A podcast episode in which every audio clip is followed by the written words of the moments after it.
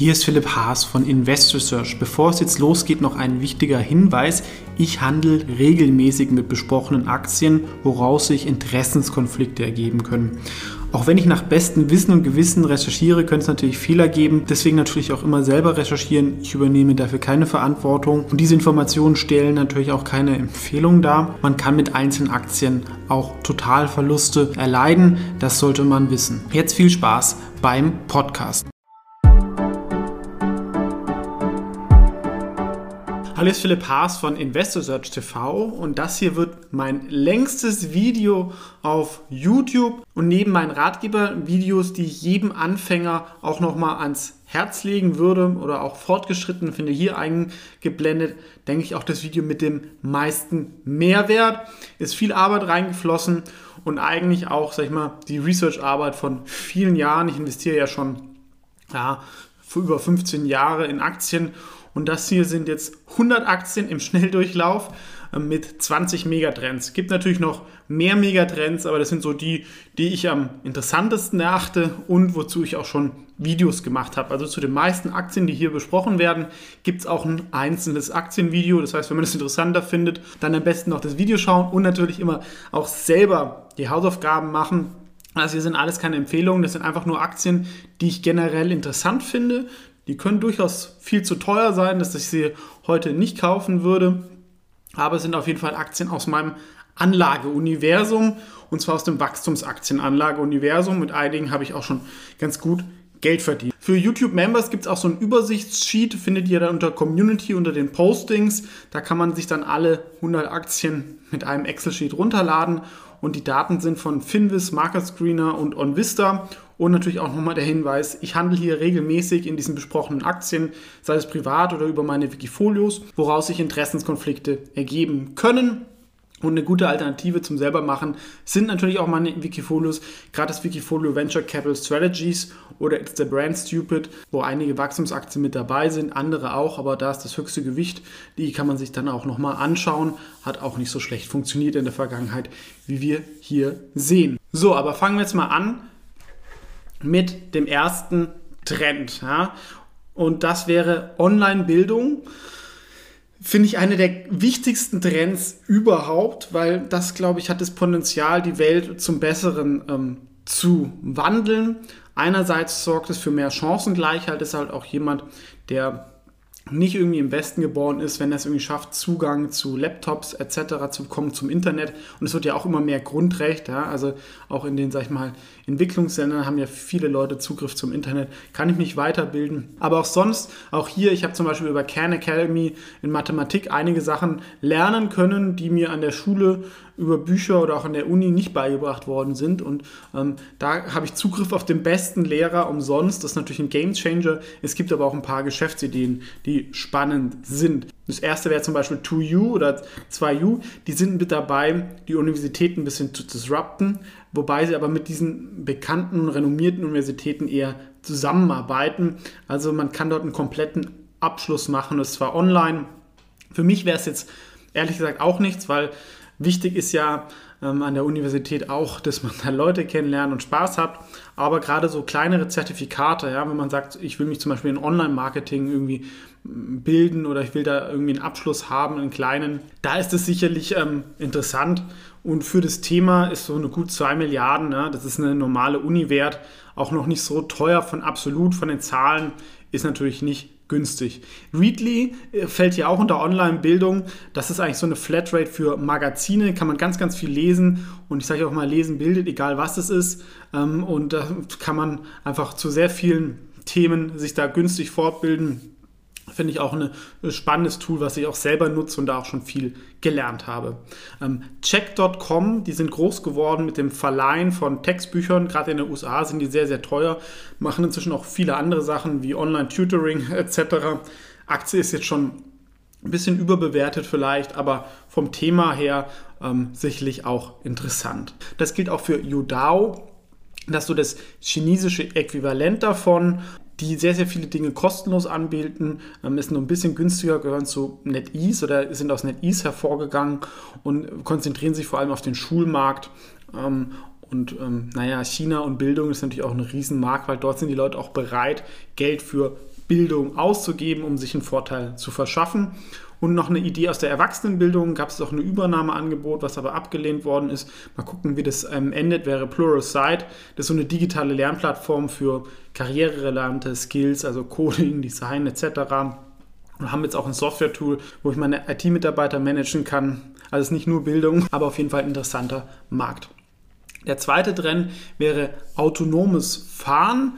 Und das wird, glaube ich, auch große Auswirkungen auf die Gesellschaft haben. Ja, auch sagen wir zum Beispiel Immobilienpreise, ähm, Immobilien, wo es schön ist, ja, aber schlecht an öffentlichen Nahverkehr angebunden, die sollten steigen. Die Großstädte werden vielleicht ein bisschen verlieren und auch viele Jobs, ja, Fahrer etc., was ja oft von gering qualifizierten Menschen gemacht wird, die werden auch wegfallen und das ist natürlich dann auch, hat, wird auch Auswirkungen haben, wo man vielleicht dann mehr über das bedingungslose Grundeinkommen etc. nachdenken muss.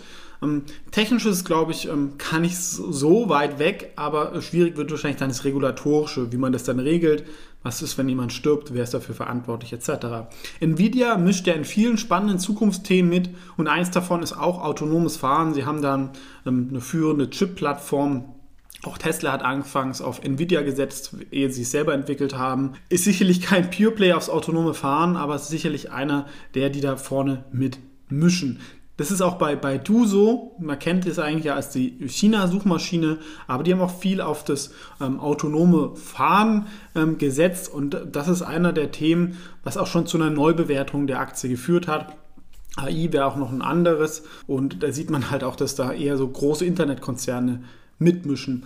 Auch Lyft, das ist so das Gegenstück zu Uber. Man könnte auch Uber nehmen die werden jetzt wahrscheinlich technologisch da nicht super führend sein beim ähm, autonomen Fahren, aber für die könnte es vom Geschäftsmodell natürlich auch zu einem Game Changer werden, weil aktuell ist es so nicht so richtig profitabel. Wenn man mal die Nummer 1 in irgendeiner Stadt ist, vielleicht schon, aber wenn dann irgendwann das autonom fahren kann und die Leute haben die App ja, und ähm, andere können da ihre Autos ähm, mitfahren lassen, Geld verdienen oder sie tun selber in Autos investieren und lassen die rumfahren, dann kann das natürlich sehr, sehr profitabel werden. Und wenn die Leute dann im Auto sitzen, dann wollen sie auch kommunizieren, wo sie hinwollen, welche Netflix-Show sie sehen wollen. Und da ist natürlich auch die Sprachkommunikation wichtig. Da wäre zum Beispiel Sarens eine interessante Aktie. Das ist ein Spin-off von Nuance. Das kennt vielleicht der eine oder andere zum Diktieren. Die werden da, denke ich, auch eine Rolle spielen. Und was ja auch schon mal ein ziemlicher Hype war, war leider, es ist noch nicht ganz klar, ob man das jetzt wirklich braucht, aber es kann gut sein, dass man es braucht. Aktuell ist es halt noch sehr, sehr teuer. Ähm, andere Technologien wie Tesla versuchen ähm, das ein bisschen zu vermeiden deswegen, aber das ist halt so eine Technologie, wo halt so gescannt wird beim autonomen Fahren, dass das ähm, Auto so die Umwelt wahrnehmen kann. Gerade bei schlechten Wetterbedingungen ist sowas wahrscheinlich wichtig. Und auch ein ganz spannender Megatrend meiner Meinung nach, der gerade dabei ist, die Phase des Prototypen zu verlassen, wäre 3D-Druck. Und das ist auch mal eine der Segmente, wo Deutschland auch relativ stark ist, weil wir sind, haben ja viel Maschinenbau und wenn es mechanisch wird, da sind wir noch gut, beim Digitalen nicht so. Bisher wird es vor allem so im Flugzeugbau und Prototypen eingesetzt, aber ich glaube, gerade auch durch Corona wird man auch wieder viel Lieferketten vielleicht ähm, hierher holen oder zumindest eine Ausweichoption haben und dafür ist 3D-Druck natürlich gut. Bevor ich auf irgendwo ein Teil warten muss, dann kann ich es mir vielleicht selber drucken. Ähm, der Marktführer ist nicht an der Börse in Deutschland, ähm, aber eine Alternative SLM Solutions die halt wirklich richtige 3D-Drucker machen, ja, wo dann irgendwelche Metallteile rauskommen, nicht irgendwelche Plastiksachen. Ist von den Finanzzahlen nicht günstig, aber für die Technologie erscheinen so 300 Millionen auch nicht so viel. Protolabs ist ein bisschen anderes Geschäftsmodell. Da hat man kein Technologierisiko. Allerdings halt die Frage, wie hoch sind die Eintrittsbarrieren.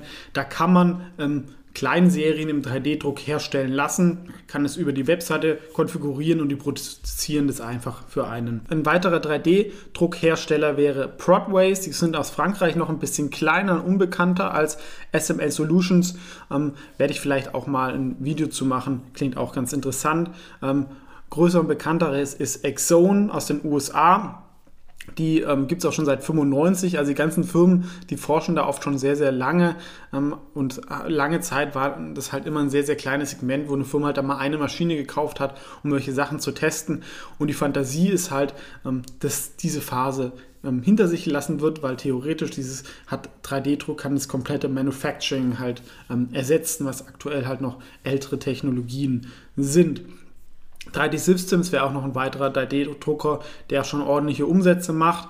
Richtig profitabel sind die alle aber auch noch nicht und die machen auch mehr so im Plastik, was ich jetzt nicht ganz so spannend finde, sondern eher so im Metalldruck.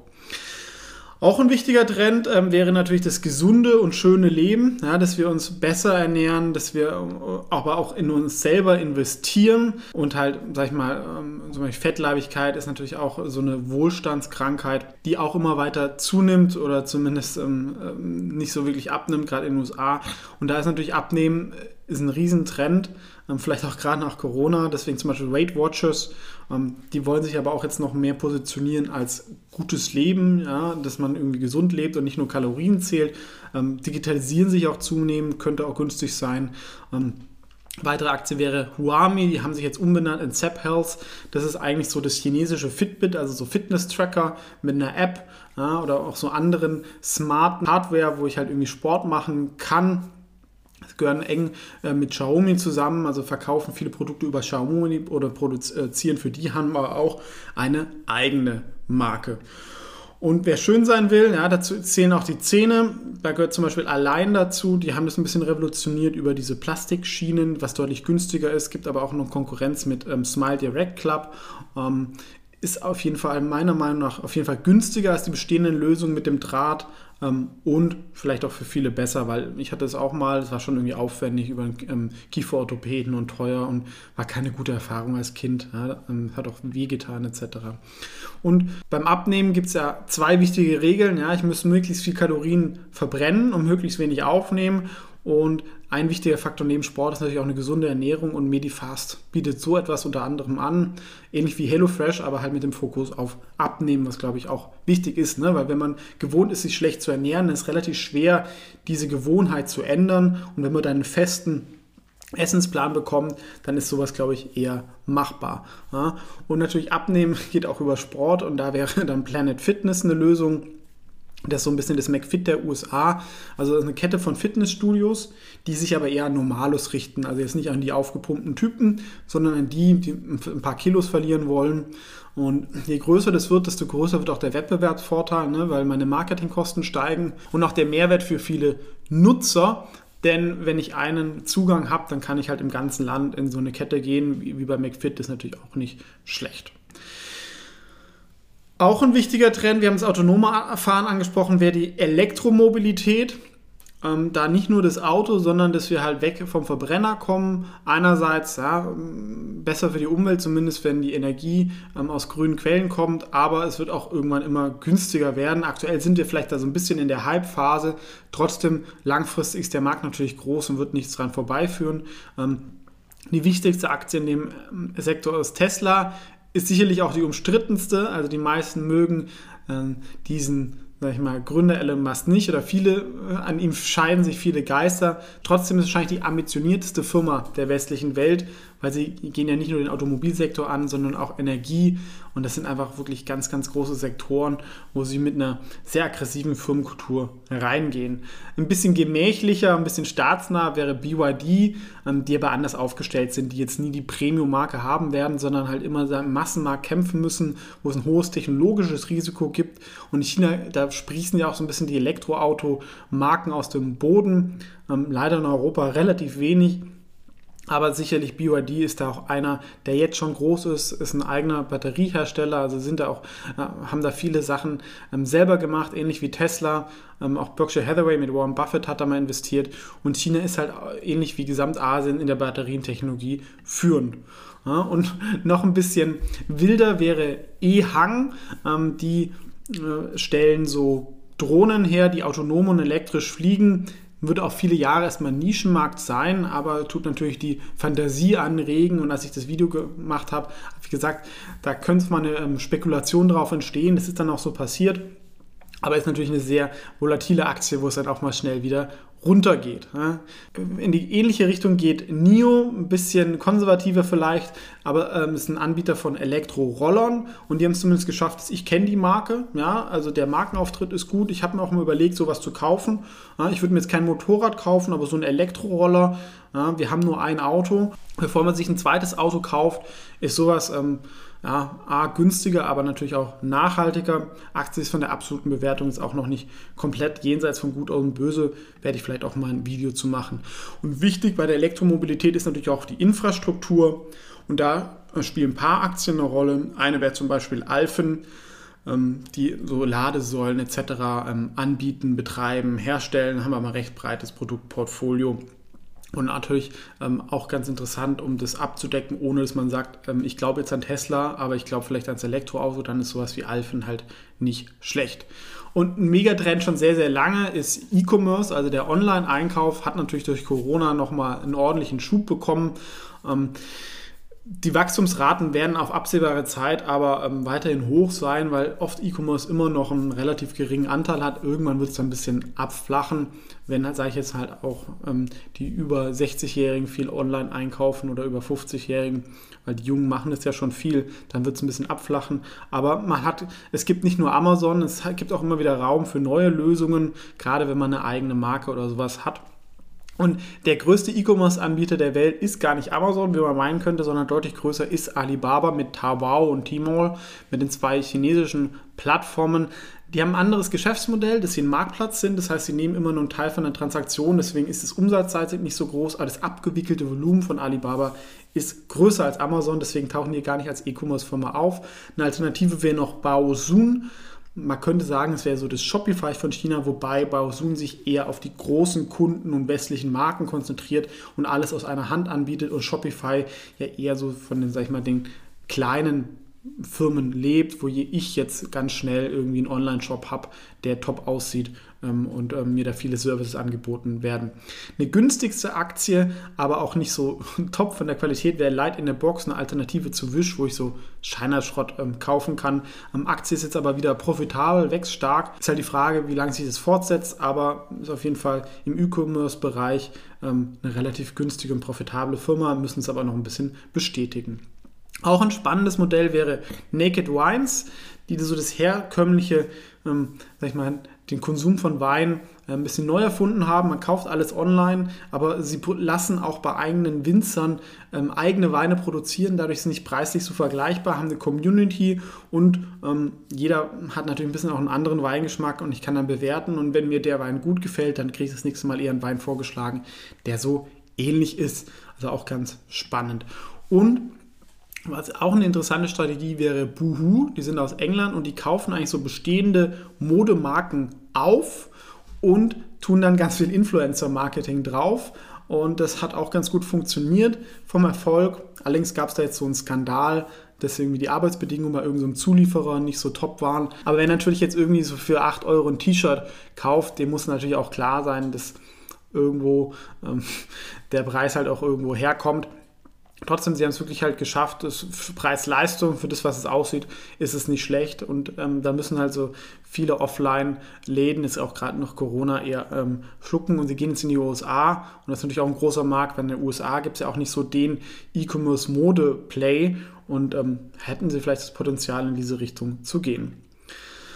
Und ein Megatrend, der mir am Herzen natürlich auch liegt, ist Fintech, ist jetzt auch so ein bisschen in aller Munde. Ähm, ich verfolge das auch schon ähm, seit 2013 viel, als ich für ein Family Office auch den Markt da mir angeschaut habe. Und Banken per se ist ja ein sehr attraktives Geschäftsmodell, weil ich bin ja ganz nah am Geld. Ich kann mir dann immer was abknapsen, ohne dass die Leute so richtig merken. Ähm, nur ist leider die IT und die Kultur von den meisten Banken einfach aus dem letzten Jahrtausend. Und da gehen halt jetzt so neue Startups rein, die sich die lukrativen ähm, äh, Dinge herauspicken. Und da können interessante Geschäftsmodelle aus entstehen, müssen nicht nur, ja, also ähm, ein Startup und Geld ist natürlich auch nochmal was anderes, auch das Thema Vertrauen und Customer Acquisition Cost aber der Markt ist halt auch groß.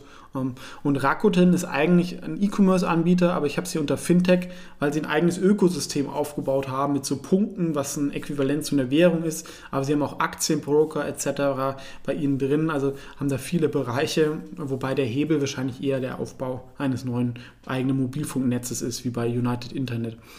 Eine relativ unbekannte Aktie hierzulande, aber hat auch ganz gut funktioniert, wäre TCS Group oder Tinkoff, sollte mal von Yandex übernommen werden. Das ist vielleicht sogar die größte Neobank der Welt, ist sowas wie N26 nur in Russland und ging aus einer bestehenden Bank hervor und die haben es auch geschafft, halt so eine eigene App, womit man ganz viele Sachen machen kann, zu schaffen. Und dafür sind sie eigentlich auch noch relativ günstig bewertet, ja, weil sie halt wie eine normale Bank bewertet werden. Ähm, das ist bei Kaspe nicht ganz so. Ähnlich wie Tinkoff, nur in Kasachstan. Ja, ganz spezieller Markt. Also wenn man mal in dem Land investieren möchte, man hat natürlich auch da ein hohes politisches Risiko, aber Kaspi ist so eine super App, wo man zahlen kann, man kann seine Steuern begleichen, man kann E-Commerce. Das ist ein bisschen wie Tencent und ist natürlich auch ein Markt, der komplett anders läuft, also kann aus, auch aus Diversifikationsgründen Sinn machen, sowas zu haben im Portfolio. Und was, was natürlich jetzt nicht das absolute Hightech ist, na, auch wenn einem der Kreditalgorithmus immer so verkauft wird, wäre halt so Online-Kredit. Ähm, was ganz gut funktioniert habe, war Enova, ähm, die relativ günstig sind, auch nach dem starken Kursanstieg. Die haben OnDeck gekauft, das ist auch ein Kreditanbieter für kleine Firmen. Und ich glaube, da entsteht halt auch viel Potenzial, weil gerade kleinere Kredite können Banken nicht kosteneffizient abdecken und ähm, dann ähm, gibt es da halt so Online-Broker ähm, oder Online-Anbieter. Alternative ist halt irgend so ein Kredithai. Da ist wahrscheinlich sowas immer noch besser, aber verstehe ich auch, dass das nicht für jeden was ist. Und auch so eine Transformationsstory wäre Green Dot. Die sind als Anbieter von Prepaid-Kreditkarten groß geworden inzwischen haben sie auch eine eigene Neobank mit, für die USA im guten Angebot und bauen auch so eine Banking-as-a-Service-Plattform auf. Ähm, dafür sind sie auch noch einigermaßen fair bewertet. Jetzt kommen wir zu einer Unterform des äh, Fintech, weil das ja eigentlich auch so mein Spezialgebiet ist, wäre Wealth Tech. Ähm, und letztendlich ist dieser YouTube-Kanal, auch wenn es jetzt nicht so tech-lastig ist, aber zumindest von der Denke kann man das äh, auch ähm, als Wealth-Tech bezeichnen. Und ich habe ja auch noch ähm, langfristige Ideen, die in diese Richtung gehen. Und es geht einfach darum, dass man halt sein Geld besser, günstiger und eigenständiger investiert. Die erste Firma wäre da zum Beispiel die UP Fintech, das ist ein Aktienbroker aus China, äh, die basieren auf der Interactive Brokers Plattform. Ist natürlich ein sehr, sehr großer Markt, äh, China selber, aber könnte auch irgendwann mal für die Aktienmärkte relevant werden, wenn die Chinesen anfangen, nicht nur eigene Immobilien zu kaufen, sondern auf den globalen Aktienmärkten zu investieren. Und da gibt es halt solche Broker wie Tiger oder UP Fintech, die das ermöglichen und extrem starkes Wachstum haben und dafür absolut Verhältnis zu einer Bank auch noch relativ günstig sind. Ähnliches Segment wäre Lang und Schwarz.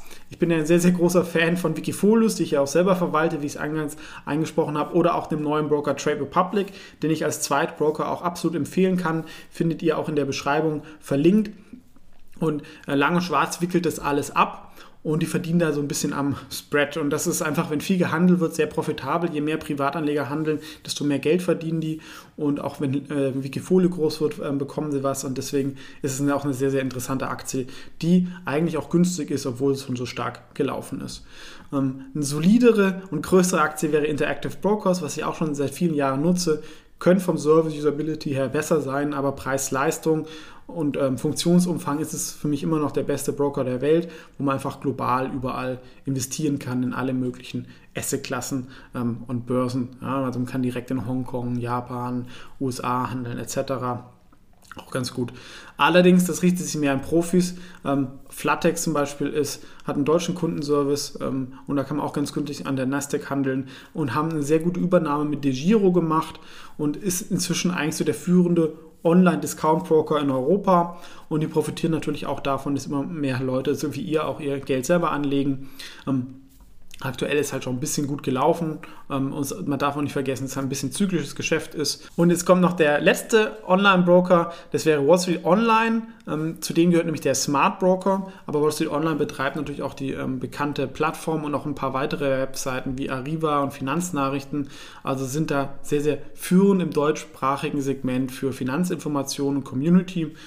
Aktie ist natürlich jetzt auch schon ganz gut gelaufen, aber sie haben natürlich auch eine gewisse Marktmacht. Ein Megatrend, der an der Börse schon extrem gut gelaufen ist, die letzten drei Jahre, wäre Cloud-Software. Das bedeutet, dass halt die Software nicht mehr lokal auf dem PC gehostet wird, sondern in der Wolke, also irgendwo zentral bei dem Anbieter. Das hat einige Kostenvorteile, aber natürlich auch, äh, man muss das nicht immer warten und alle haben immer die gleichen Daten und ist eigentlich das, wie man es jetzt inzwischen auch erwarten würde. Und da gibt es natürlich auch ein paar hm, Aktien, die davon profitieren. Und eigentlich einer der Miterfinder von dieser Cloud-Software, vor allem dieses ähm, Infrastructure as a Service, wäre Amazon und AWS, also der Nachfolger von Jeff Bezos, kommt vom AWS und eigentlich für den Unternehmenswert hat AWS schon eine größere Bedeutung als das E-Commerce-Segment. Ähm, und das ist eigentlich bei den ganzen anderen Firmen oft auch der Elefant in the Room, wenn man so sagt, weil das Produktportfolio von AWS ist extrem breit und ähm, viele sehr, sehr hoch bewertete Aktien sind halt eigentlich auch nur ein Feature, was dann oft auch Amazon selber anbietet. Und es ist halt immer die Frage, ähm, wie gerechtfertigt es dann ist.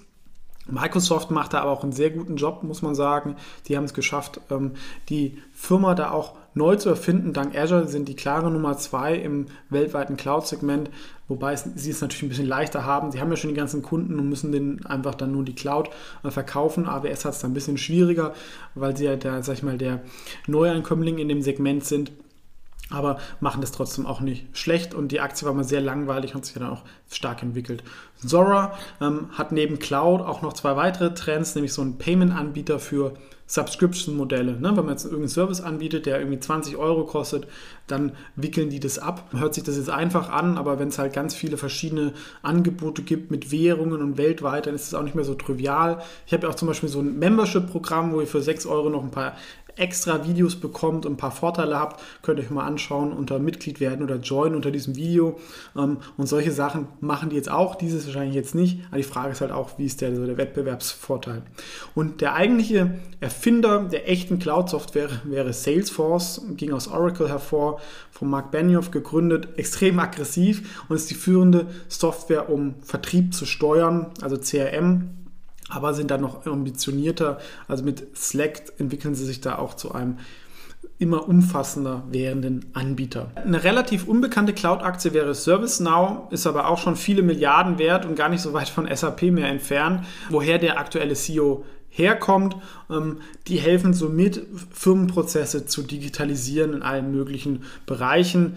Ähm, ich finde es inzwischen sehr, sehr teuer, aber ähm, der Mehrwert, also viele Kunden sind da schon auch sehr begeistert. Und vielleicht der größte Megatrend aus dieser Liste, zumindest mit dem Potenzial zu den größten Veränderungen in unserem täglichen Leben äh, zu führen, wäre die künstliche Intelligenz oder AI. Also da gibt es ja so die Theorie, dass es so einen super Algorithmus gibt, der alles lösen kann. Da sind doch die Leute auch am Forschen.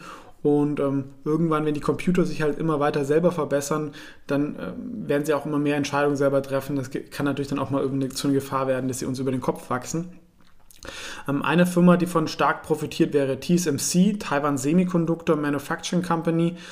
Die produzieren die Hälfte aller fabless ähm, produzierten Chips. Das heißt, in, aktuell werden ja immer mehr neue Chips entwickelt von irgendwelchen Design-Office. Zum Nvidia zum Beispiel lässt seine Chips bei TSMC produzieren und sie sind einfach technologisch Jahre vor den Chinesen und auch Jahre vor Intel und haben da deswegen auch sehr, sehr hohe Margen, obwohl sie eigentlich vom Geschäftsmodell nur ein Auftragsfertiger sind und ist vielleicht für die Weltwirtschaft die wichtigste unbekannte Firma, denn Chips spielen ja inzwischen in jedem Bereich eine Rolle und wenn ich da mal keine mehr komme, habe ich ein Problem. Eine Cloud-Aktie, die noch nicht so teuer ist, ähm, wäre Yext.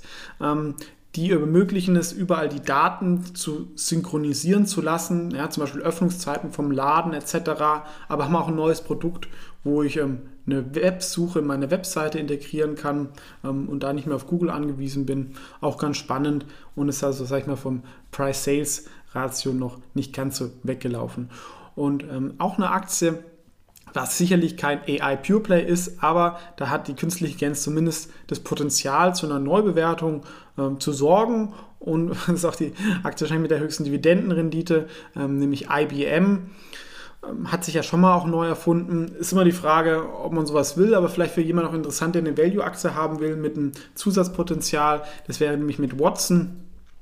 Da haben, machen sie auch schon lange rum, aber vielleicht passiert da irgendwann auch mal was. Ich habe Leute gehört, die sehr positiv darüber geredet haben, aber auch negativ. Ähm, ich kann es nicht nutzen und final beurteilen, aber es ist auf jeden Fall was, wo sie stark investiert haben. Und auch eine interessante Aktie im Bereich AI wäre Appen. Damit kann man seine ähm, AI-Algorithmen trainieren. Ja? Also ähm, wenn man irgendwie ähm, Bilder hat etc. und dieses irgendwie zuordnen wollen, also so eine Plattform, wo dann andere Leute das einordnen und ähm, diese Sachen, sag ich mal, ähm, labeln. Hört sich ein bisschen kompliziert an, aber muss sich das so vorstellen, dass halt sehr, sehr viele AI-Firmen mit denen zusammenarbeiten, um einfach diese Daten dafür zu haben. Ist aber auch ein bisschen viel manuelle Arbeit. Ja. Alteryx äh, gibt es auch einiges in AI, Datenanalyse, Self-Service-Anbieter ähm, ist natürlich ein extrem heißes Thema ähm, und damit arbeiten halt so Data Scientists, aber es ist natürlich auch die Frage, was da an Konkurrenz gibt und wie viel man dann verlangen kann. Also AI ist ein super Mega-Thema, aber diese Pure Play-Aktie ist ein bisschen schwieriger. Auch ein Trend schon sehr, sehr lange wäre Gaming, nicht nur seit Corona. Ja, die Le Leute machen weniger Sport und ähm, es ist ein bisschen Mainstream geworden, gerade bei der jüngeren Generation. Die spielen ja oft gar nicht mehr selber, sondern schauen anderen beim Spielen zu. Also so neuer Sport hat natürlich nicht nur positive gesellschaftliche Folge, ein führender Anbieter da wäre Activision Blizzard. Vor allem Blizzard ist ja, vielleicht die beste Game-Firma ähm, mit den ganzen IP, wie sie haben, mit Warcraft etc. Das habe ich auch mal gespielt. Ähm, und der Vorteil ist, sie haben halt die eigene IP, Intellectual Property, und können das halt dann vermarkten, auch für Ligen, für Merchandising. Und da tut sich EA halt ein bisschen schwerer, weil es immer so auf Sport meistens besteht und da hat man nicht die kompletten Rechte oder muss die teuer einkaufen. Ähm, ne, auch sehr interessante Gaming-Aktie wäre Seal oder SIA. Das war die perfekte Corona-Aktie, weil die haben ähm, E-Commerce, Gaming und Fintech. Ähm, ist inzwischen extrem teuer bewertet, aber ist halt eine Aktie, um Südostasien abzudecken und da gibt es nicht so viele spannende Themen. Ähm, auch interessant finde ich Douyu. Das ist so das Twitch von China. Das heißt, es ist Gaming Streaming. Das heißt, man kann anderen beim ähm, Spielen zuschauen. Die sollen mit Huya, dem Konkurrenten, fusioniert werden und unter dem Dach von Tencent ist noch nicht ganz klar, ob das klappt, aber auch unabhängig davon finde ich die Aktie dafür eigentlich ähm, nicht so teuer. Ähm, Skills hingegen schon. Ja, machen deutlich weniger Umsatz, aber das ist eine interessante Plattform, wo man gegeneinander antreten kann und um Geld wetten kann, was natürlich auch ähm, mal, viele Dinge ähm, triggert, wo der Mensch irgendwie so drauf steht. Die fünfte Gaming-Aktie wäre Play Magnus. Ähm, das ist der führende Anbieter von Online-Schach, haben da ganz viele verschiedene Geschäftsmodelle auch zusammengekauft. Und was da auch spannend ist, der Weltmeister Magnus Carlsen ist damit involviert und beteiligt und macht da auch Marketing. Das ist natürlich ein großer Vorteil gegenüber der Konkurrenz. Der größte Markt ist, sind ja eigentlich Immobilien und wenn man die halt online kaufen kann, ist das natürlich hochattraktiv. Ja? Ähm, wenn die Leute da viel Geld ausgeben, bei der Transaktion fällt ja immer viel ab. Und das Immobilienmaklergeschäft hat sich ja auch noch nicht so groß geändert. Man zahlt ja immer noch sehr, sehr hohe Gebühren für immer noch eine sehr händische Aufgabe. Und da wird sich, denke ich, auch noch einiges ändern. Zum Beispiel Silo in der USA ist eigentlich produkttechnisch deutlich besser als ImmoScout, weil sie die genauen Daten haben. Ich weiß dann genau, wo die Immobilie ist und ich muss das nicht irgendwie vom Makler rausfinden. Ich kann auch genau sehen, auch welchen Wert Immobilien in der Umgebung haben, die gerade nicht zum Verkauf stehen, weil diese Daten einfach in der USA da publik sind über das Multiple Listing System.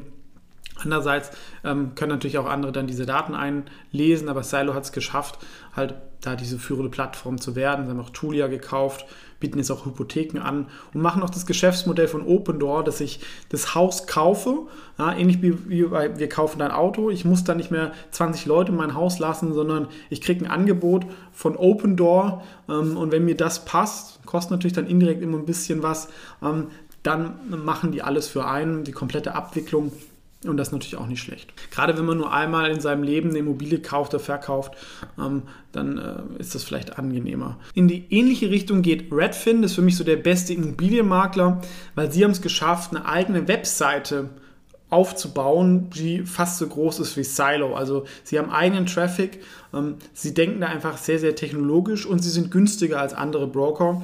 Also ich habe ein besseres Produkt zum günstigeren Preis. Warum geht es? Die Makler sind da halt ähm, angestellt und werden über Kundenzufriedenheit bezahlt und nicht so über Provisionen. Aktie ist natürlich auch schon extrem gut gelaufen, aber trotzdem auch weiterhin ein spannendes ähm, Konzept. Und das finde ich auch bei Lehu, kenne ich so im Westen gar nicht, äh, ist ein chinesischer Anbieter wo man Neubauimmobilien direkt übers Internet kaufen kann, über so einen Gutschein. Ist natürlich sehr, sehr zyklisch und sie gehören auch zu einer großen Immobilienmaklerfirma, die da die Mehrheit hält, was natürlich auch nicht ideal ist. Aber per se, es gibt nicht mehr viele Immobilienaktien in China mit dem Internet und das ist einer der wenigen, die da noch übrig sind und dafür eigentlich auch ziemlich günstig. Und auch noch ein interessantes Konzept, was jetzt auch sich in ein paar Ländern, ähm, ich sage nicht durchsetzt, aber zumindest ein bisschen kommt, wäre Purple Bricks. Da macht man als Eigentümer relativ viel selber, aber dafür zahlt man halt irgendwie einen Fixpreis von 2.000, 3.000 Euro und muss nicht mehr 6% zahlen. Die Frage ist aber halt, wenn ich schon so viel selber mache, dann kann ich ja eigentlich direkt das auch über ImmoScout oder so anbieten. Also mir ist da noch nicht ganz der Wettbewerbsvorteil äh, klar, aber es funktioniert auch ganz okay. Ähm, und das wäre halt Purple Bricks in, in UK, in England.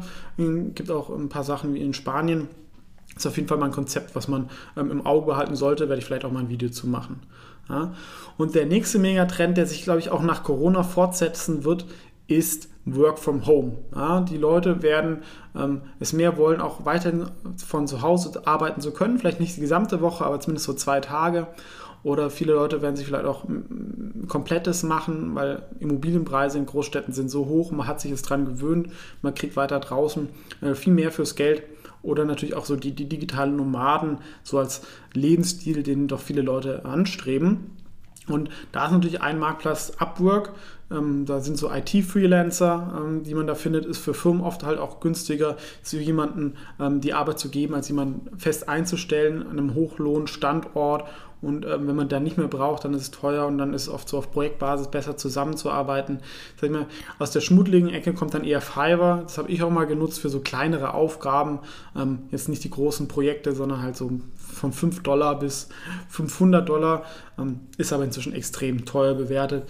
Ähm, aber natürlich auch eine spannende Firma, die ein Problem löst. Einerseits können Leute halt sich was dazu verdienen und andererseits kann man sehr schnell irgendeine Lösung für ein Problem bekommen von jemandem, der gut ist und auch bewertet ist. Also sie übernehmen das Problem, wie finde ich jemanden, der sowas macht und der gut ist.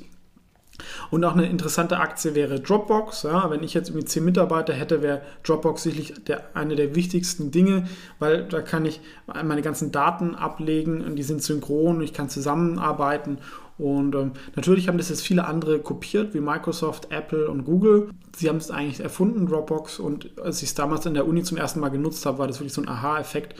Ähm, nutze auch immer noch und ist für mich auch so ein Übernahmeziel.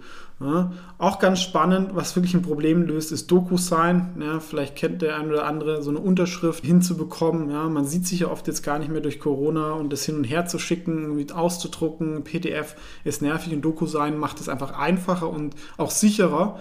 Also Wirecard wäre mit DocuSign, glaube ich, nicht möglich gewesen. Ähm, Aktie ist aber inzwischen auch extrem teuer und gibt es natürlich auch einiges an Konkurrenz. Teamviewer, auch mal eine Aktie aus Deutschland, ähm, die nicht so stark wachsen wie Zoom, ähm, machen auch ein bisschen was anderes, also haben mehr einen B2B-Fokus, zum Beispiel so Fernwartung von Maschinen, aber sollten natürlich auch davon profitieren, ähm, dass die Leute ähm, nicht mehr überall rumreisen müssen, sondern sich äh, halt online austauschen. Ja, sie haben so einen, ähm, einen kleinen, der sehr oft genutzt wird, hätte aber noch ein bisschen größer werden können. Und auch ein ganz wichtiger Trend für unsere Welt ist natürlich Cleantech unabhängig wie man da jetzt politisch dazu steht, ähm, Cleantech wird kommen, weil es sich einfach rechnet. Ja, und davor ist es nicht gekommen, weil es wurde einfach subventioniert, es war noch zu früh. Jetzt ist aber Cleantech meistens schon günstiger, bevor man jetzt irgendwie ein neues Kohlekraftwerk oder Gaskraftwerk äh, kauft. Bei ähm, Kraftwerken, die schon abgeschrieben sind, ist natürlich ein bisschen anders, ähm, aber trotzdem diese Energiewende wird einfach kommen, weil es sich ähm, lohnt. Ja? Und ein führender Anbieter in China wäre Goldwind die äh, die Nummer 1 bei Wind in China sind. Es gibt ja so zwei Märkte bei Wind China und den Rest der Welt. Ähm, Goldwind ähm, hat auch ein paar andere Bereiche, so ähm, auch Wasserreinigung und gehen auch, auch in Australien, USA ein bisschen international und sind qualitätsmäßig auch ganz gut. Die Nummer 1 ist allerdings Vesta aus Dänemark, die auch sehr, sehr stark im Offshore-Bereich sind, zusammen mit äh, Mitsubishi Joint Venture. Haben die beste Qualität, aber ist natürlich auch jetzt schon relativ teuer, die Aktie. Kommt auch die Nummer 1 bei Solar, hat jetzt natürlich ein gewisses Technologierisiko, aber für einen eigentlich relativ geringen Preis, um die 2 Milliarden, kriegt man da den Weltmarktführer äh, für herkömmliche Solarmodule. War natürlich für Aktionäre die letzten 10 Jahre ähm, katastrophal, aber hat sicherlich das Potenzial, auch wieder neu entdeckt zu werden und wurde es ja auch schon, ähm, als ich das Video gemacht habe. Seitdem ging es dann mal steil nach oben, dann wieder nach unten. Ist natürlich ein sehr volatiler Sektor, aber zumindest ein Aktie in diesem Bereich, vielleicht ganz interessant. Ähm, und Sunrun geht da noch einen ähm, Punkt weiter, denn nur die Solarmodule helfen mir natürlich auch nichts. Die müssen ja auch installiert werden, die müssen gewartet werden, die müssen Strom produzieren und Sunrun ähm, macht das alles aus einer Hand, ähm, weil gerade in Deutschland ist es nicht so einfach, nur so PV-Solaranlage aufs Dach zu bekommen. An wen wende ich mich? Das machen irgendwelche Handwerker, dann werden irgendwelche Leads verkauft. Also dieser Prozess war nicht gut und Sunrun macht das halt ähm, sehr, sehr gut ähm, mit einer technologischen Seite und im Startup-Mindset. Man kann da sogar seine ähm, Dächer vermieten, wenn man das nicht selber machen will. Auch ganz spannend. Und eine der wenigen Tech-Plays ähm, oder High-Tech-Plays in diesem Segment wäre Solar Edge. Die sind mit so Optimizern groß geworden, haben aber auch Inverter, ähm, wo ich halt nochmal aus den Solarmodulen mehr rausholen kann. Eine Alternative wäre noch Enphase Energy. Ja? Und die, die sind auch aktiv in diesem Ganzen, wie das dann gesteuert wird und gemanagt wird. Ein Megatrend, der aktuell noch kein Megatrend ist, aber dem ich großes Potenzial zutraue, wäre Insurtech.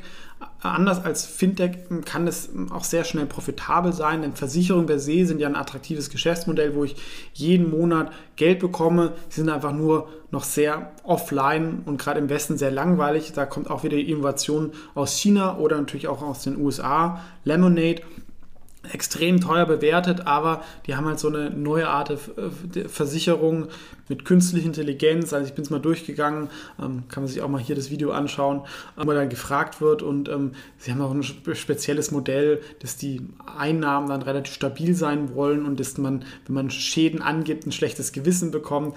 Also sie verspielen dann so ein bisschen mit den Anreizen. Eine an, komplett andere Aktie hingegen wäre Everquote, das ist ein bisschen wie Check24, aber in den USA per se natürlich auch ein riesiger Markt und die machen halt so Versicherungsvergleich, wobei vieles halt auch eher so Leadverkauf ist, also jetzt nicht so super Hightech, aber eine Aktie, die meiner Meinung nach so vom Umsatzmultiple noch nicht so heiß gelaufen ist. Dieses ganze Segment eigentlich erfunden meines Wissens hat Money Supermarket aus England. Da gibt es auch mehr Konkurrenzen. Das ist so das Vorbild von Check24, wo ich halt einfach schnell eine Kfz-Versicherung den besten Preis oder zumindest verkaufen sie es einem so äh, bekommen kann. Aber sie machen auch viele andere Versicherungen, auch Hypotheken, Kredite haben auch ein Finanzinformationsportal mit Money Saving Export, ist inzwischen sogar eher sogar zum Dividenden Value Play geworden.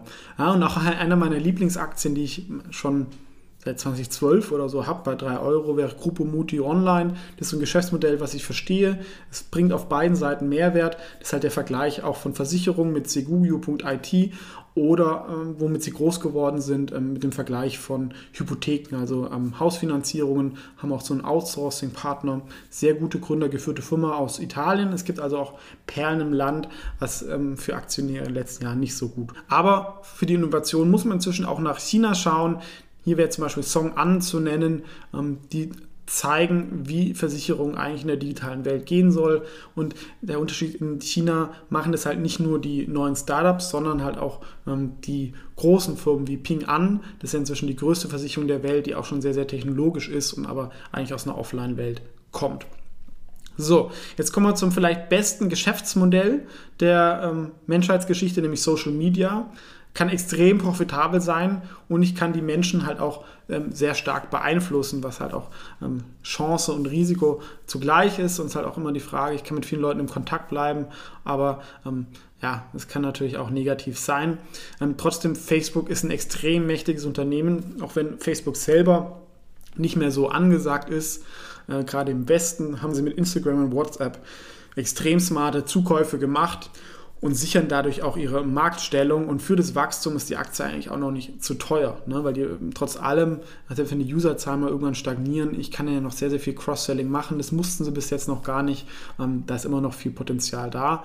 Ähm, auch das chinesische Pendant Tencent ist über Social Media groß geworden, eher mit so einem ähm, WhatsApp- Ableger, aber WeChat, auch ein Zeichen, ist deutlich mächtiger als WhatsApp. Also mit der WeChat-App kann ich so viel mehr Sachen machen, was auch zeigt, dass China oft da den neuen Weg aufzeigt, sind aber auch an vielen anderen Sachen beteiligt ähm, und eigentlich die Hauptumsätze kommen auch nur über Gaming. Ist die größte Gaming-Firma der Welt. Eine weitere Idee, ähm, muss nicht jeder mögen, wäre Twitter. Ähm, ich mag die Plattform ehrlich gesagt selber nicht so, weil sie ein bisschen toxisch ist.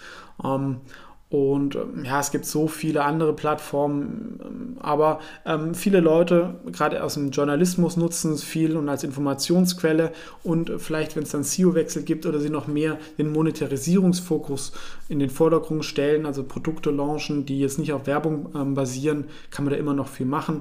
Und es zeigt selbst eine Plattform wie Twitter, die es eigentlich äh, oft schon tot ist, ist immer noch sehr, sehr viel Geld wert. Eine Sonderstory wäre zum Beispiel YY, sehr spekulativ, ist aber eigentlich sehr, sehr günstig, haben viel Netto-Cash, gab es mal eine Short-Attacke, aber sie haben jetzt ihr Kerngeschäft verkauft in China und wollen eigentlich so eine Emerging Market-Aktie ähm, werden, dass sie stark in Südostasien ähm, etc. sind, haben dann ähm, mit Bigo Live und Likey so zwei neue Netzwerke, die sehr, sehr stark ähm, wachsen. Also sicherlich eine Aktie, die ähm, eine bewegte Vergangenheit hat, aber wo halt auch große Chancen sind. Das gilt auch für Momo. Hier ist das Kernvideo-Plattform, die hat massive Probleme und Userschwund, aber sie haben halt eine Tochter mit Tantan, das ist so ein Tinder-Klon. Ähm, und auch noch viel Netto-Cash und sind eigentlich günstig bewertet. Ähm, das ist halt immer die Frage, so Social-Media-Aktien traden halt weniger auf Bewertung. Trotzdem ähm, könnte das für den einen oder anderen interessant sein. Man muss natürlich wissen, China und Social Media sind so die zwei dynamischsten Aktienarten, die man so haben kann und das ist sicherlich nicht für jeden was. Ein Megatrend, an den ich ja auch glaube, deswegen ähm, seht ihr das ja auch auf diesem Videokanal, wäre Online-Video. Wir sehen es ja in den jüngeren, längere Texte, damit tun die sich auch schon schwer und auch ich merke das natürlich, wir leben in dieser Welt, wo wir dauernd irgendwelchen Input bekommen, da ist, hilft es natürlich schon mal, die ganzen Geräte auszumachen, wenn man ein Buch äh, liest. Ansonsten ist Video natürlich interaktiver und einfacher, ne? dass ich irgendwas folge, ähm, wenn ich irgendwie unterwegs bin. Und ähm, Online-Video wäre halt vor ein paar Jahren auch noch nicht denkbar gewesen. Jetzt geht es halt, ja? weil es technologisch da ist, von den Plattformen, aber auch vom mobilen Internet. Und davon profitiert halt auch Alphabet, die mit YouTube die wichtigste Videoplattform haben, wo jeder ähm, sein Content hochladen kann. Und ähm, wenn die Kommunikation zwischen Gruppen über Online-Video funktioniert, dann kontrolliert Alphabet das, haben da lange Jahre viel ähm, investiert, aber inzwischen ist für mich YouTube der wichtigste Treiber sogar für Google für weiteres Wachstum. Ähm, wichtig ist aber natürlich auch Netflix, die haben ja eigentlich dem normalen Fernsehen haben sie es eigentlich kaputt gemacht. Ja? Also junge Leute schauen das kaum noch. Es ist einfach deutlich besser, wenn ich selber entscheiden kann, wann ich schaue und dass ich nicht von Werbung unterbrochen werde. Da macht es einfach auch Sinn, mal ein paar Euro im Monat zu zahlen. Und sie haben halt auch eine extrem große kulturelle Macht, weil Netflix halt eine globale Marke ist. Ja. Fernsehen normal war ja immer nur in einem Land und wenn sie halt Content produzieren, ähm, können sie den weltweit ausrollen und dann natürlich auch die Meinung von Menschen ganz gut ähm, beeinflussen ähm, und sind halt auch werbeunabhängig, was auch ganz gut in den Zeitpreis passt. Unbekannter wäre hingegen Bright Cove, aber ist immerhin ein Video Pure Play und noch relativ klein. Die bieten so eine White Label Software Lösung an, dass ich zum Beispiel, wenn ich ein Medienkonzern bin und irgendwie ähm, eigene Videos produziere, die ich nicht auf YouTube ähm, veröffentlichen will oder nicht nur auf YouTube, sondern auch auf anderen Plattformen, auf meiner, da haben sie Softwarelösungen dazu oder virtuelle Konferenzen. Ähm, auch ein ganz spannendes Segment. Ähm, und auf den Umsatz gesehen sind sie auch noch nicht so teuer. Die nächste Aktie wäre IAC, würde denken, was hat das mit Online-Video zu tun? Das ist eine führende Internetbeteiligungsholding, da kommen, wie gesagt, Match und Expedia kommen von denen, aber die sind an Vimeo beteiligt. Und das ist mit die wichtigste Beteiligung jetzt, könnt auch mal einen Börsengang machen. Und Vimeo ist die einzige Konkurrenz, die YouTube eigentlich noch so hat, wobei es auch keine richtige Konkurrenz ist, weil Vimeo sich mehr an, sag ich mal, professionellere ähm, Nutzer richtet, ähm, ist natürlich viel, viel kleiner, aber sag mal, für Designer oder für Firmen ist es ein bisschen ähm, professionelleres Umfeld und funktioniert auch ganz gut. Ja? Und natürlich Online-Video merken wir jetzt auch. TikTok läuft extrem gut. Wenn TikTok äh, an der Börse wäre, kommt vielleicht noch, wäre die natürlich jetzt hier drauf. Ansonsten wäre die Nummer 2 in China jetzt hier zu nennen Kuai Show. Das ist so die TikTok-Alternative. Und selbst die Nummer 2 ist schon hier 100 Milliarden wert kann man mal gespannt sein, was dann TikTok sein sollte, die ja auch noch ähm, weltweit unterwegs sind und nicht nur in China. Auch nach Corona, glaube ich, weiterhin großer Trend wird Reisen sein. Die Leute werden mehr Zeit und Geld haben. Babyboomer gehen in Rente. Ähm, man tut auch inzwischen mehr Erfahrung und wertschätzen über materielle Güter. Die beste Aktie in dem Sektor wäre meiner Meinung nach ganz klar Booking.com.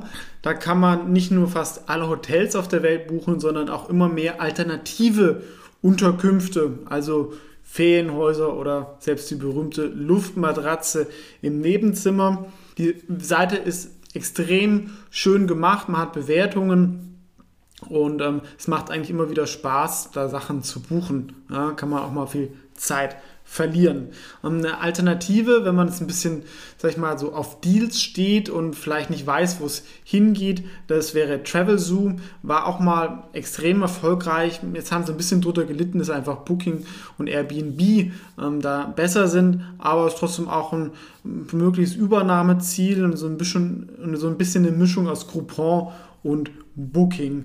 Und natürlich muss man hier auch die Aktie nennen, die wahrscheinlich die stärkste Community hat, nämlich Airbnb und die sogenannten alternativen Unterkünfte neu erfunden hat. Also groß geworden ist die Aktie oder das Unternehmen damit, dass man zum Beispiel, wenn man Zimmer übrig hatte, dass man das ab und zu vermietet.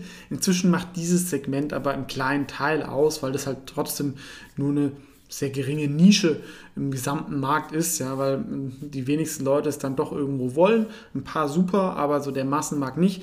Inzwischen ist vor allem halt viele Ferienunterkünfte oder halt auch, ähm, dass Wohnungen zweckentfremdet werden und dann touristisch vermietet werden, was in vielen Städten auch verboten ist und dann auch die Immobilienpreise steigt.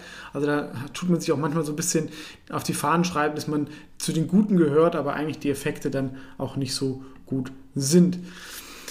Das komplette Gegenstück wäre eigentlich da Expedia, ist auch eine Hotelbuchungsseite, aber haben auch noch ganz viele weitere Beteiligungen, auch beim Ferienunterkünften oder auch Trivago kennt man ja zum Beispiel.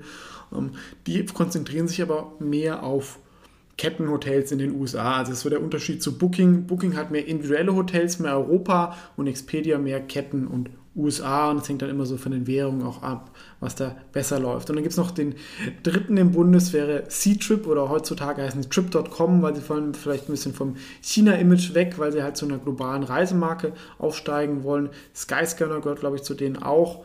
Ähm, sind natürlich stark, vor allem in China selber.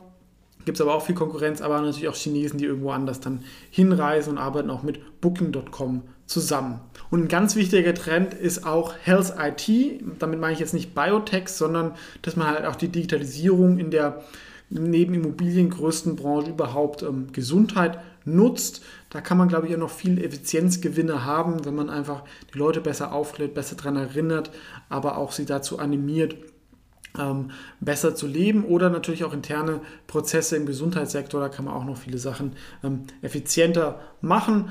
Ähm, ein Vergleich wäre zum Beispiel von privaten Krankenversicherungen in den USA, das wäre eHealth. Problem, es gibt halt auch eine, man sollte jedenfalls wissen, dass es auch eine Seite von der Regierung gibt, wo man was ähnliches machen kann. Sie gehen natürlich noch ein bisschen weiter mit mehr Kundenservice. Das ist halt auch mal die Frage, welche Anreize es da sind. Ähm, ist aber auf jeden Fall eine der großen Ausgabeposten, die ähm, private Krankenversicherung, gerade in den USA, wo das System, wenn man ehrlich ist, eh ein bisschen broken ist. Und EHAS hilft da zumindest ein bisschen mit, da vielleicht was zu sparen. Ein europäischer Player wäre Segedim, ist so ein bisschen wie die Compo Group Medical, nur aus Frankreich. Also haben, sag ich mal sagen, eher so ein bisschen Legacy-Software für den Gesundheitssektor, aber auch ein paar modernere Sachen sind auch dabei, haben auch was im Bereich Telemedizin, was ja sehr, sehr hohe Bewertungen hat, was ganz spannend ist. Und Aktie ist eigentlich inzwischen eine Value-Aktie, weil sie auch lange nicht so um, geführt worden ist, dass die Aktionäre im Fokus sind. Könnte sich irgendwann auch mal ändern. Ähm, eine sehr gute Firma aus diesem Health-IT-Sektor wäre Nexus. Gefällt mir ein bisschen besser als Compo Group wachsen auch ein bisschen stärker. Also sie haben einfach Software für Leute aus dem Gesundheits- Sektor, dass die das einfach ihre Arbeit da besser machen können. Und wenn man dann natürlich einmal einen Kunden gewonnen hat, wechselt der im Normalfall halt auch nicht und es kann oft große Effizienzgewinne haben. Auch ein Problem in den USA sind die hohen Medikamentenpreise. Das hängt dann immer davon ab, bei welcher Versicherung man ist und wie die einkauft. Also das ist relativ komplex und ein System, wie es so eigentlich nicht sein sollte. Und gut, RX will es ein bisschen verbessern. Gibt es natürlich auch jetzt mit Amazon vielleicht Konkurrenz, aber sie ermöglichen den Preisvergleich von Medikamenten. Ähm, und das ist relativ einfach und das kann gerade halt bei so chronisch Kranken natürlich zu enormen Einsparungen führen und auch ein paar Player aus dem Markt obsolet machen. Ja, und auch ein ein interessantes Konzept wäre Once Life Healthcare. Das ist eigentlich nur eine Kette von ambulanten Praxen, die aber viel mit Telemedizin und, und Technologie arbeiten und auch ein bisschen zeigen, wo eigentlich der Weg hingehen kann, weil das ist ja auch immer noch so ähm, wie vor 20, 30 Jahren. Da kann man die Sachen, glaube ich, auch noch besser nutzen. Auch ein ganz spannender Trend wo der Durchbruch noch nicht ganz da ist, aber vielleicht auch langsam kommt, wäre die Robotik. Wir kennen die Robotik ja schon seit vielen Jahren halt so in der Industrie, aber so im Haushalt ist es doch insgesamt noch ein bisschen ernüchternd. Ein Beispiel wäre iRobot. Ja, das erledigt schon, ähm, sagen wir, einige Haushaltsarbeiten, so Staubsaugen machen die ganz gut, aber es ist auch nicht, nicht perfekt. Ja. Man muss Sachen irgendwie wegräumen, ähm, aber es wird immer ein bisschen besser und sie sammeln natürlich auch viele Daten, wie die Wohnungen sind, haben da viele Patente. Vielleicht kommt jetzt auch noch ein Roboter so für ähm, Rasenmähen, was ja auch so eine Aufgabe ist, die jetzt vielen Leuten nicht so Spaß macht. Eine, sie sind so der Marktführer so bei den Premium-Staubsaugern. Eine Alternative wäre Xiaomi, ist ein bisschen so ein Abklatsch aus China, arbeiten viel mit Xiaomi zusammen. Die haben jetzt so einen Xiaomi Roboter, funktioniert auch, hat vielleicht nicht die ganz die Qualität, aber es kostet halt auch nur ein Drittel. Und da würde es die Dinge ja auch mal häufiger kaputt gehen und nach drei, vier Jahren ähm, nicht mehr so up to date sind. Ist vielleicht auch okay, nicht so viel Geld so auszugeben, weil iRobots schon teuer sind. Ähm, qualitativ eine ganz tolle Firma, aber es ist halt die Frage, wie groß ist dieser Markt und da kommt jetzt auch ein bisschen Konkurrenz auf, wäre Intuitive Surgical. Die haben so Roboter für OPs und wenn ein Chirurg mal gelernt hat, mit dem zu arbeiten, das ist sehr, sehr aufwendig, dann wechselt er halt noch nicht mehr. Und da kann man natürlich sehr, sehr hohe Preise verlangen, wenn man da einfach Menschenleben rettet oder einen Chirurg einfach effizienter einsetzen kann, ähm, aber auch halt schon eine sehr, sehr erfolgreiche Firma.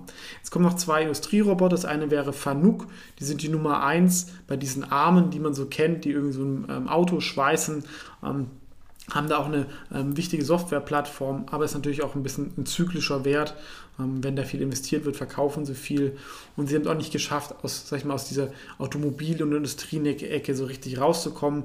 Gibt es noch den großen Konkurrenten Yaskawa, die auch den Begriff Mechatronik mitgeprägt haben und auch ein bisschen ähnlich unterwegs sind, sind aber beides eher sogar Old Economy Unternehmen. Ja, aber das Thema hat trotz allem, glaube ich, Zukunft und es halt noch in mehr Bereiche gehen kann, ähm, weil es sich dann auch irgendwann immer mehr rechnet, wenn die Löhne halt auch steigen in den typischen Niedriglohnländern. So, das war's. Das waren 100 Aktien mit Zukunft im Schnelldurchlauf. Wie gesagt, ähm, wenn euch was interessiert, findet ihr immer die einzelnen Videos auf YouTube oder natürlich auch auf meiner Webseite investorsearch.net. Wenn dir das Video gefallen hat, gerne liken und auch teilen. Ja, gerne Freunden weiterschicken oder auf ähm, sozialen Kanälen teilen. Sind, denke ich, für jeden paar spannende Ideen dabei und werde auch noch nicht alle gekannt haben. Ich glaube, wir befinden uns im Zeitalter von starken technischen ähm, Disruptionen und das sollte man sich halt auch Gedanken machen, wie die Welt in fünf oder zehn Jahren ausschaut. Und ähm, Viele Aktien sind halt dann auch zu Recht günstig. Ich komme auch aus der Value-Ecke, aber man darf das da nicht zu verbissen sehen und ähm, muss auch ein bisschen gucken, wo die, die Welt sich hinentwickelt. Ähm, du findest noch ein paar mehr Ideen in meinem kostenpflichtigen QFMA-Depot auf YouTube. Kann man einfach über Join oder Mitglied werden, beitreten. Da gibt es auch Einblicke in meine Echtgelddepots. Und vielleicht auch noch einen letzten Satz zu mitgeben. Ich glaube, die Welt hat schon einige Probleme, klar, aber die Lösung liegt in Technologie. Auch wenn Technologie mal Nachteile haben kann, überwiegen meiner Meinung nach die Vorteile und die Probleme werden eher durch mehr Technologie gelöst und nicht durch Verbote. Ja. Ansonsten vielen Dank, dass du bis zum Ende geschaut hast. Ich hoffe, du hast was mitnehmen können. Ähm, und ähm, wenn du sagst, ja, finde ich spannend, aber mir ist es zu kompliziert zum selber investieren, dann natürlich auch gerne mal meine Wikifolios anschauen, wo viele dieser Aktien auftauchen und ich das auch nach einem eigenen Modell manage, wie dem Ferien-KGV und dem QFMA-Modell und wenn du mehr über mich erfahren willst oder zumindest über meine Investmentmodelle und Lebensphilosophie, dann ist vielleicht auch das Buch Die Kunst des Investierens etwas für dich, was du hier findest. Ansonsten sehen wir uns im nächsten Video.